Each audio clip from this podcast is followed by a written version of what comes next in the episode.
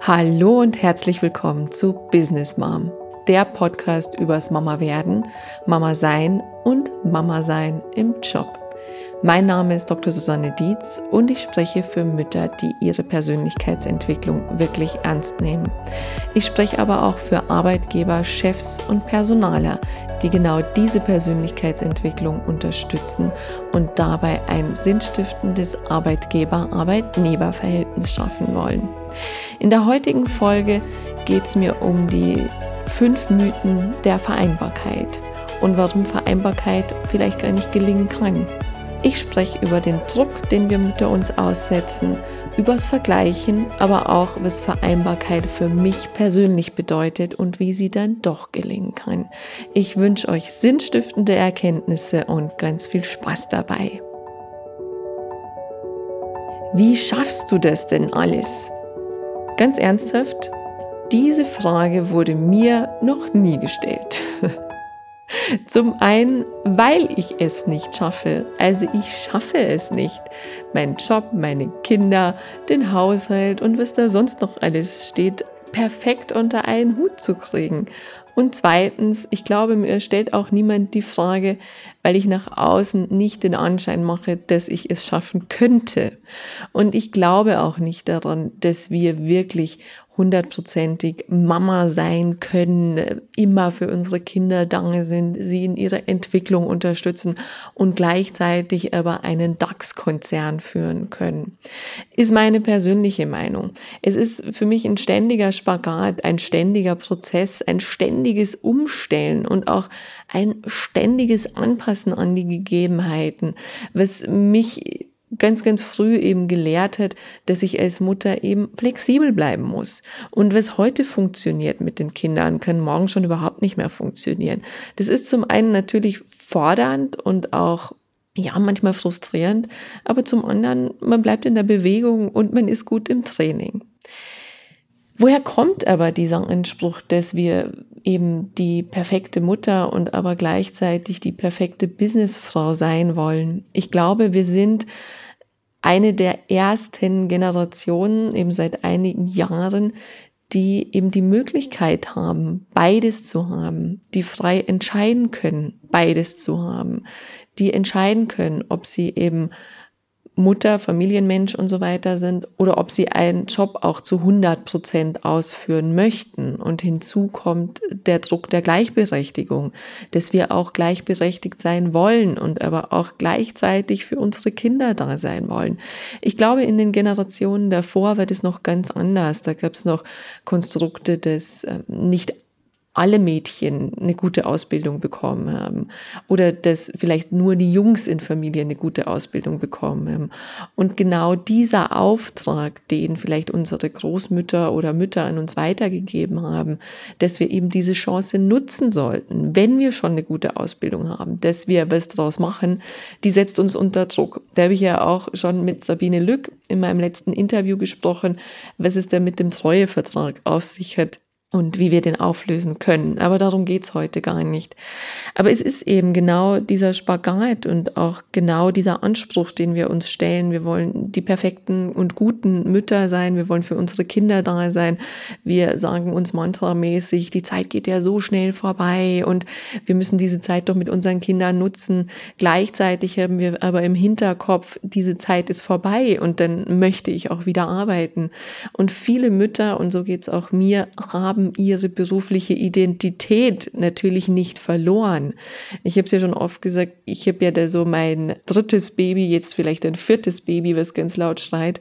Und das ist mein Job. Also ich liebe meinen Job und es ist ein Teil von mir. Es ist ein Teil meiner Identität. Und ich merke, wenn der sehr, sehr klein wird, dann geht es mir schlichtweg einfach nicht gut.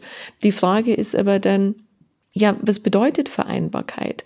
Ich verstehe unter Vereinbarkeit eben nicht, dass ich einen Vollzeitjob machen kann und gleichzeitig eine total ausgeglichene, omnipräsente, gut aussehende Helikoptermama sein kann, die ständig um ihre Kinder herumschwirrt und nur das Beste für sie tut und alles richtig macht. Die Wahrheit ist für mich, dass Muttersein und Arbeiten und Muttersein alleine eigentlich auch schon ein ständiger Kompromiss ist.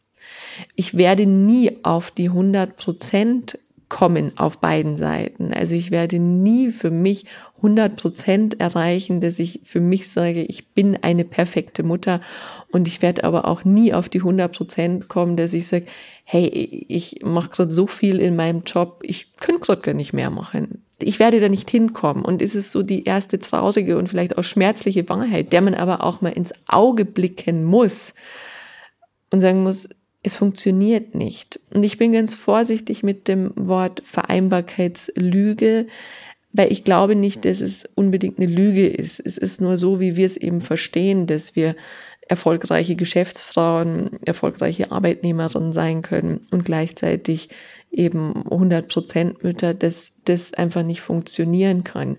Für mich bedeutet Vereinbarkeit was ganz anderes. Für mich bedeutet Vereinbarkeit, dass es vereinbar mit mir selbst ist, dass ich mir selbst treu bleiben kann, dass ich gleichzeitig Sinn finden kann, nicht zuletzt im Job und dabei eine Identität einer Mutter zu entwickeln, die mich zu meiner besten Version von mir selbst werden lässt.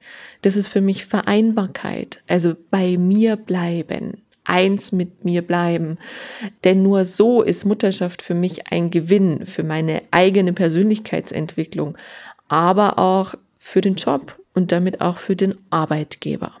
Ich habe mich in der letzten Zeit länger mit dem Thema beschäftigt, weil eben auch der Druck von außen immer höher wird auf die Frauen, äh, dass sie eben diese Chance nutzen sollten, wo man sagt, mehr Frauen in die Aufsichtsräte, mehr Frauen schneller zurück in den Job. Aber gleichzeitig kann es denn überhaupt funktionieren? Und ich habe mir fünf Mythen für mich herausgearbeitet zum Thema Vereinbarkeit. Der erste Mythos, dem wir so ein bisschen aufsitzen, ist, dass wir sagen, die Politik muss mehr tun. Das ist für mich so ein bisschen Verantwortung wegschieben, aber auch Verantwortung nicht richtig wahrnehmen. Denn ich habe es ja schon oft gesagt, bei mir und äh, so wie ich arbeite, ist Verantwortung in erster Linie bei den Müttern und beim Familiensystem selber. Also das heißt, wenn sich was ändern muss, dann muss ich in erster Linie bei mir anfangen. Dann muss ich mich mal klar ziehen. Und das ist ja auch wieder Persönlichkeitsentwicklung, Identitätsentwicklung, um mir klar zu werden, was will ich eigentlich, was kann ich überhaupt leisten, wer will ich denn überhaupt sein als Mutter. Und das Zweite natürlich auch beim Arbeitgeber, dass die Arbeitgeber im erkennen, welch großes Potenzial da in den Müttern schlummert, ja, weil die Frauen an sich bleiben ja erstmal dieselbe, ja, natürlich mit einem Add-on, also mit einem Bonus, mit einer Persönlichkeitsentwicklung der Frau und eben als Mutter, die das Arbeitsleben bereichert. Das heißt, in erster Linie sehe ich in der Verantwortung die Mütter mit ihrem Familiensystem. Und da gehören natürlich auch die äh, Väter, vielleicht auch Großeltern, Onkels, Tanten, Kinder mit dazu. Und gleichzeitig die Arbeitgeber. Eben in zweiter Linie natürlich die Politik. Und die Politik sehe ich eher so als Rahmengeber. Ja, natürlich muss die Politik den Rahmen schaffen, auch Kultur ein Stück weit schaffen in Deutschland, dass es völligst okay ist, wenn ich als Mutter nach kürzester Zeit wieder in meinen Job einsteige und natürlich auch die Betreuungsplätze zur Verfügung stellen.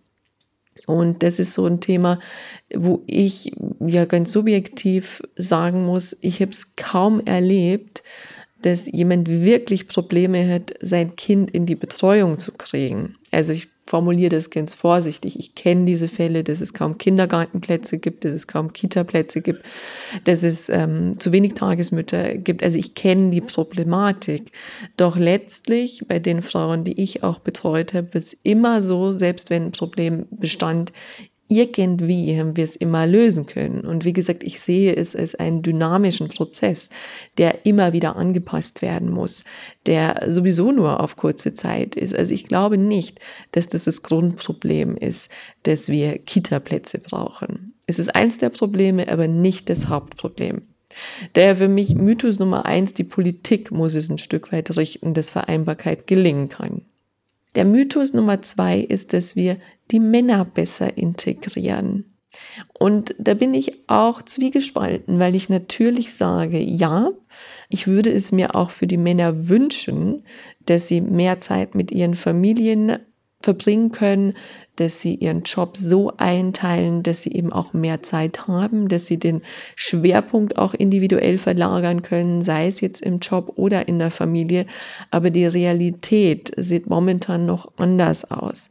Wir leben in einer Kultur, und da beuge ich mich vielleicht auch wieder weit aus dem Fenster, wir leben aber in einer Kultur, wo es noch völlig normal ist, dass Männer Vollzeit arbeiten gehen und wo es eben eine Ausnahme darstellt, dass ein Mann zum Beispiel auf 50 Prozent runterfährt, während der Elternzeit der Frau oder eben vielleicht komplett in Elternzeit geht. Also das sind heute noch die Ausnahmefälle. Ich glaube auch zugleich daran, dass die neuen Generationen da weniger kompromissbereit sind und das einfordern.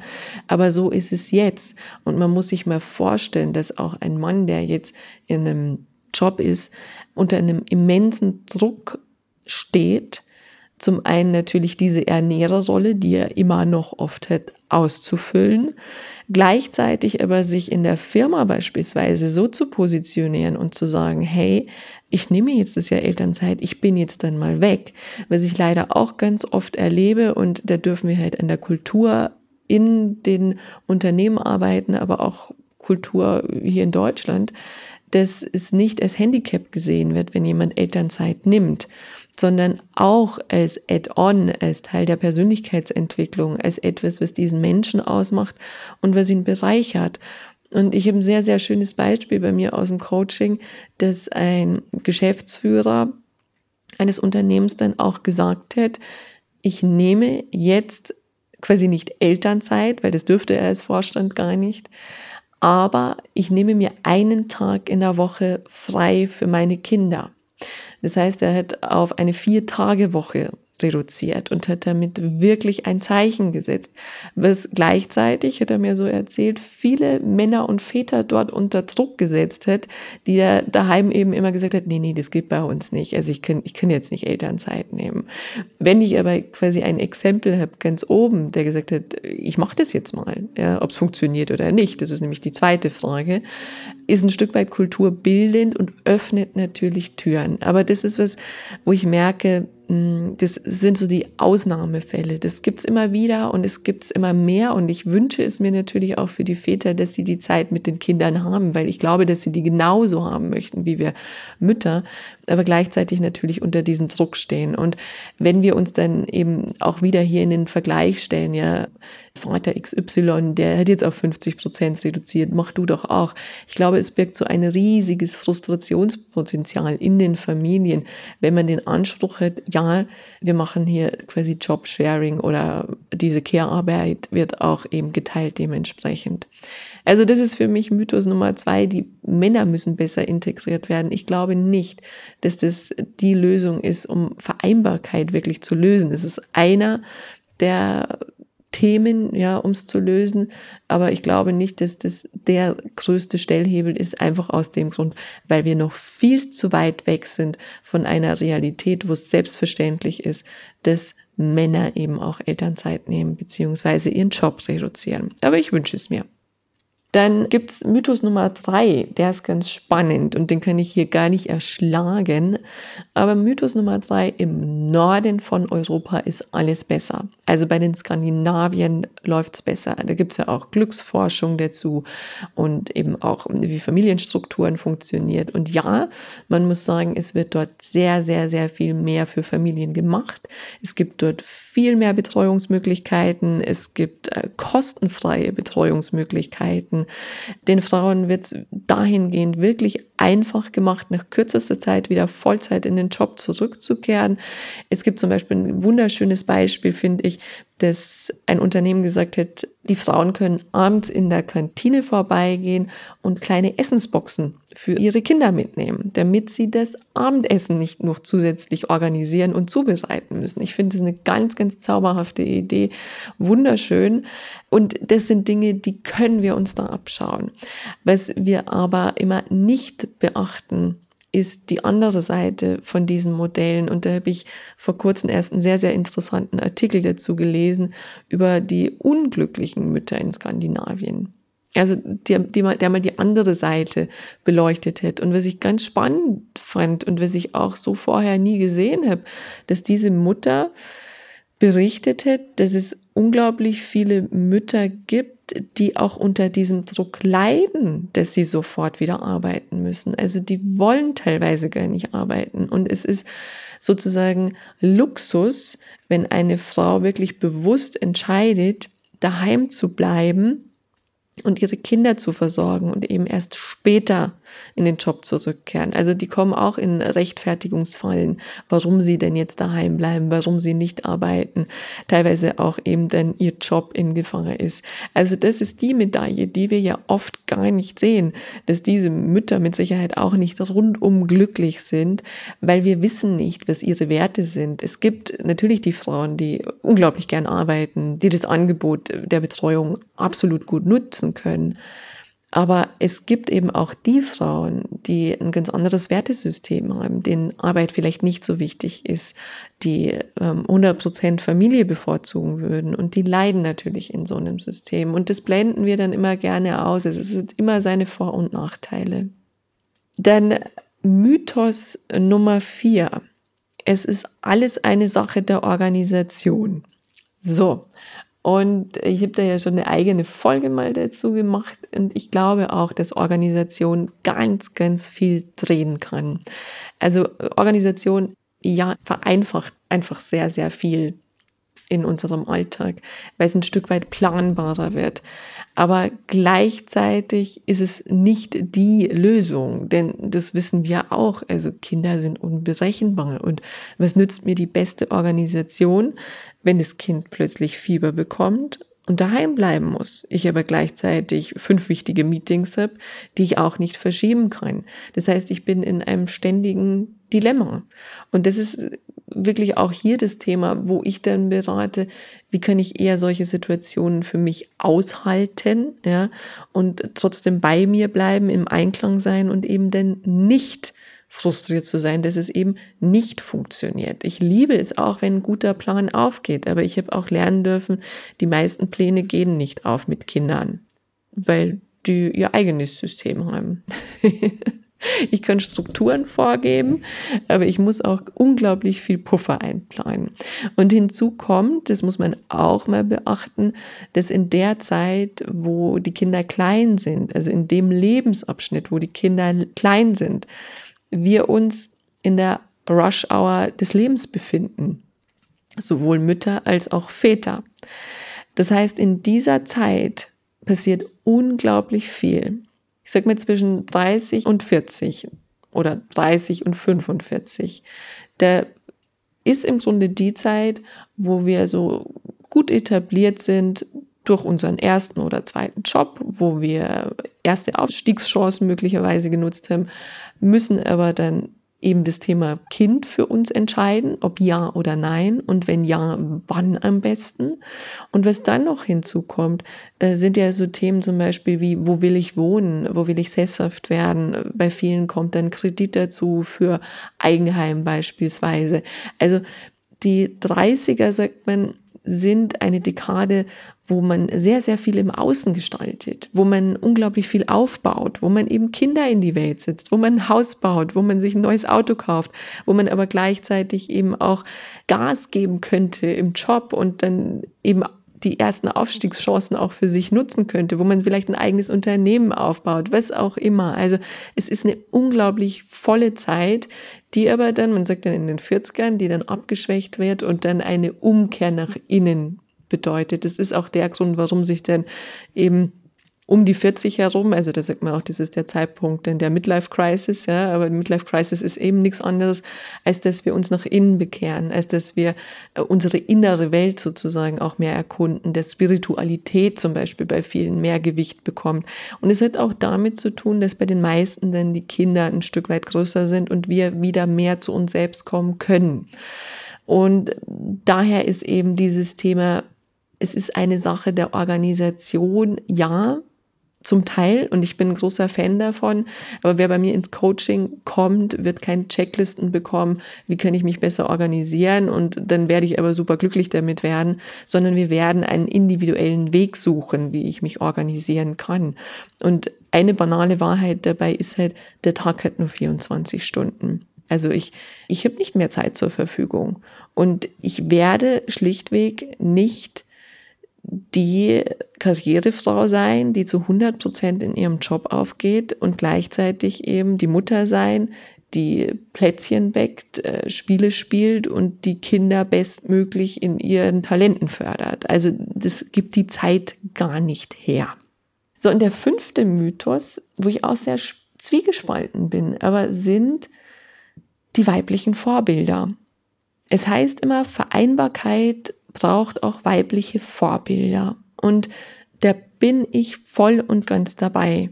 Also das finde ich großartig, wenn Frauen sich hinstellen und sagen, ich gehe meinen Weg und mir ist der Job wichtig und ich baue ein Unternehmen auf oder ich, ich setze mich in den Vorstand und habe aber gleichzeitig auch das Familienleben. Ich muss aber ganz ehrlich sagen, ich überlege ja immer, wen ich ins Podcast-Interview nehmen kann. Und bin da schon an einigen Damen vorbeigekommen, wo ich mir dachte, hey, total gut, was die machen. Auch ähm, gehen voran, sind visionär, stellen was auf die Beine, bewegen was in der Wirtschaft und haben gleichzeitig Kinder. Doch immer dann, wenn ich ein bisschen recherchiert habe, kam halt der Punkt, dass ich gesehen habe, ja, die geben 100 Prozent in ihrem Job, aber gleichzeitig haben die ihre Kinderbetreuung sozusagen outgesourced. Also die meisten Frauen haben eben dann für jedes Kind eine Nanny oder zumindest eine Nanny und sind eben auch dann tagsüber kaum für dieses Kind erreichbar. Und das ist halt der Punkt, wo ich sage, das ist nicht die Realität der meisten Mütter. Also die meisten Mütter können sich es auch nicht leisten, für jedes Kind eine Nanny einzukaufen und da eben die bestmögliche Betreuung zu gewährleisten, um nebenbei die Welt zu retten. Das ist, sind Ausnahmefälle. Und wie gesagt, ich finde es großartig, dass es das gibt und dass Frauen vorangehen und ein Zeichen setzen. Nur wenn wir uns mit diesen Frauen vergleichen, dann müssen wir unglaublich viele relativieren. Das heißt, wir müssen es immer für uns gerade ziehen und sagen, ja, aber bei ihr ist es halt so und sie hat die Möglichkeiten oder sie hat vielleicht sogar die Großeltern im Haus, was auch immer, ja. Also die Realität ist bei vielen einfach so individuell, dass ich sage, auch die weiblichen Vorbilder werden das Thema Vereinbarkeit nicht lösen, sondern ja, ich empfinde es eher so, als dass weibliche Vorbilder auch oft einen Druck ausüben, weil Frauen auch gerne eben diese perfekte Fassade darstellen. Und da nehme ich mich nicht aus. Also ich mag es auch lieber, wenn ich ein schönes Bild auf Instagram von mir habe, als irgendwie ein Foto, das ich morgens aufgenommen habe und gerade erst aufgestanden bin. Also das würde ich gar nicht wollen. Ich weiß auch nicht, ob das jemand anderes will. Also das heißt, wir Frauen sind ja so von dieser Außenwirkung her noch viel mehr darauf bedacht, dass wir da perfekt erscheinen, ja, und uns da selbst auch gefallen wollen. Und es gleichzeitig einen unglaublichen Druck auf andere ausübt, dass wir da auch hinkommen und natürlich auch wieder hohes Frustrationspotenzial hätte. Ja, aber was machen wir jetzt mit diesen fünf Mythen? Also es gibt unglaublich viele Argumente wieder, warum Vereinbarkeit nicht gelingen kann. Und die Frage ist auch, was mache ich denn überhaupt in meiner Arbeit? In meiner Arbeit, wo ich sage, Vereinbarkeit ist wichtig, ja, und wie kann Vereinbarkeit funktionieren? Und ich habe es schon gesagt, Vereinbarkeit bedeutet für mich vereinbar vor allem mit mir selbst. Also ich bin mit mir selbst im Reinen, wenn ich Mutter bin, aber auch gleichzeitig Arbeit gehen will. Und ich glaube, das ist der erste Schritt, wo ich auch meine Klientinnen unterstütze, dass wir dahin kommen, in die Akzeptanz zu kommen. Es ist okay. Es ist okay, dass du Mutter bist, aber es ist auch okay, dass es da einen Ruf in dir gibt, der sagt, hey, ich arbeite gern und es ist okay und es ist gut so. Also, dass ich im Einklang mit mir selbst bin. Wo ich Frauen unterstützen möchte, ist einfach, dass sie ehrlich sind, ehrlich zu sich selbst sind, eben nicht diese Fassaden hochzuhalten, auch mal sagen dürfen, wenn es doof läuft. Ja mit den Problemen ehrlich sind und dadurch aber auch Nähe schaffen untereinander. Also wie cool wäre das denn, oder wenn wir Mütter uns viel mehr gegenseitig unterstützen würden. Aber wir können uns ja nur dann unterstützen, wenn wir wissen, wo die Baustellen der anderen gerade sind. Wenn aber keiner darüber spricht und jeder immer hochhält, dass eigentlich gerade alles schön und perfekt ist, wie wollen wir uns denn dann helfen? Dass wir auch mutig sind. Ich möchte Frauen unterstützen, dass wir mutig sind, hinzusehen. Hinzusehen, wo es weh tut und da reinzugehen. Und das ist oft äh, Thema in meinen Coachings, dass wir einfach mal hinschauen, wo tut's gerade weh? Und was will der Schmerz mir sagen? Und was kann ich damit machen? Und äh, wie kann ich den quasi zu einem konstruktiven Entwicklungsprozess auch bringen? Dann auch ein Thema, was mir ganz am Herzen liegt, ist einfach sich zu lösen von den eigenen Idealvorstellungen der Mutter. Also die haben wir ja schon früh bekommen, auch durch die Medien, aber auch von den Vorstellungen der Ursprungsfamilien und der Gesellschaft und dadurch realistisch auch auf das Mutterbild zu blicken. Und was mir ganz wichtig ist in meiner Arbeit, wenn ich von Vereinbarkeit spreche, dass wir Mutterschaft für die eigene Persönlichkeitsentwicklung erkennen und nutzen. Mutter sein geht nicht im Vorbeigehen und vor allem Mutter werden nicht. Das ist die krasseste Identitätsentwicklung und Persönlichkeitsentwicklung, die man sich vorstellen kann. Und gleichzeitig möchte ich Arbeitgeber dafür sensibilisieren, dass Mutterschaft als Add-on gesehen wird und nicht als Handicap, dass sie sehen, eine Frau, die Mutter wird, entwickelt sich. Eine Frau, die Mutter wird, lernt zusätzliche Ressourcen in sich kennen, lernt zusätzliche Kompetenzen, die wiederum so, so wertvoll für den Arbeitsalltag sind. Also das erstmal zu erkennen und natürlich die Frauen dann zu unterstützen und auch Programme aufzusetzen, Weiterbildungen aufzusetzen, Mentorenprogramme aufzusetzen. Also dafür bin ich da. Das ist mein Thema dann Vereinbarkeit. Und ich möchte auch auf beiden Seiten Verantwortung aufzeigen und ermutigen, dass man diese Verantwortung auch wahrnimmt. Und nicht zuletzt bin ich beim Thema Vereinbarkeit als Coach da. Das heißt, dass ich in einem Entwicklungsprozess dabei bin, dass ich einen Entwicklungsprozess begleite, dass ich ein Spiegel bin für diesen Entwicklungsprozess und dass wir Potenziale erkennen und diese nutzen. Und Mutterschaft ist für mich wie jede Identitätsentwicklung ähnlich wie eine Seefahrt. Das heißt, wenn ich das Meer überqueren will, werde ich mehrere Tage unterwegs sein. Bei der Mutterschaft sind es vielleicht mehrere Jahre. Aber wenn das Wetter gut ist, wenn alles fein ist, dann können wir uns an Deck legen, dann können wir uns sonnen, dann können wir uns freuen. Und das ist meistens nicht der Punkt, wo mich die Frauen brauchen oder wo sie auf mich zukommen. Da freue ich mich über Erfolgsgeschichten und darüber, dass es gerade gut läuft.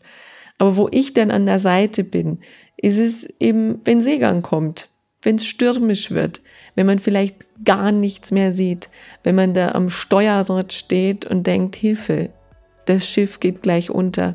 Und dass ich da an der Seite bin und einfach spiegeln kann, Feedback geben kann, die Sicht wieder frei machen kann, durch Fragen, durch Perspektivenwechsel, aber auch, dass wir gemeinsam neue Kompetenzen entwickeln können und dass sich da eine neue Identität entwickeln darf die mich zu meiner besten Version von mir selbst führt.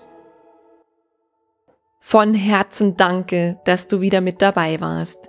Wenn du mehr zu Business Mom erfahren willst, dann besuch mich doch einfach auf Facebook, Instagram, LinkedIn oder Xing oder geh direkt zu meiner Business Mom Website unter www.businessmom.de. Dran denken, Sinn im Business schreibt man bei mir immer mit zwei N. Dort findest du alles zu meinem Podcast, zu mir und meiner Person, meinen Beratungen, Seminaren, Coachings, Büchern und auch Vorträgen. Ich freue mich auf dich.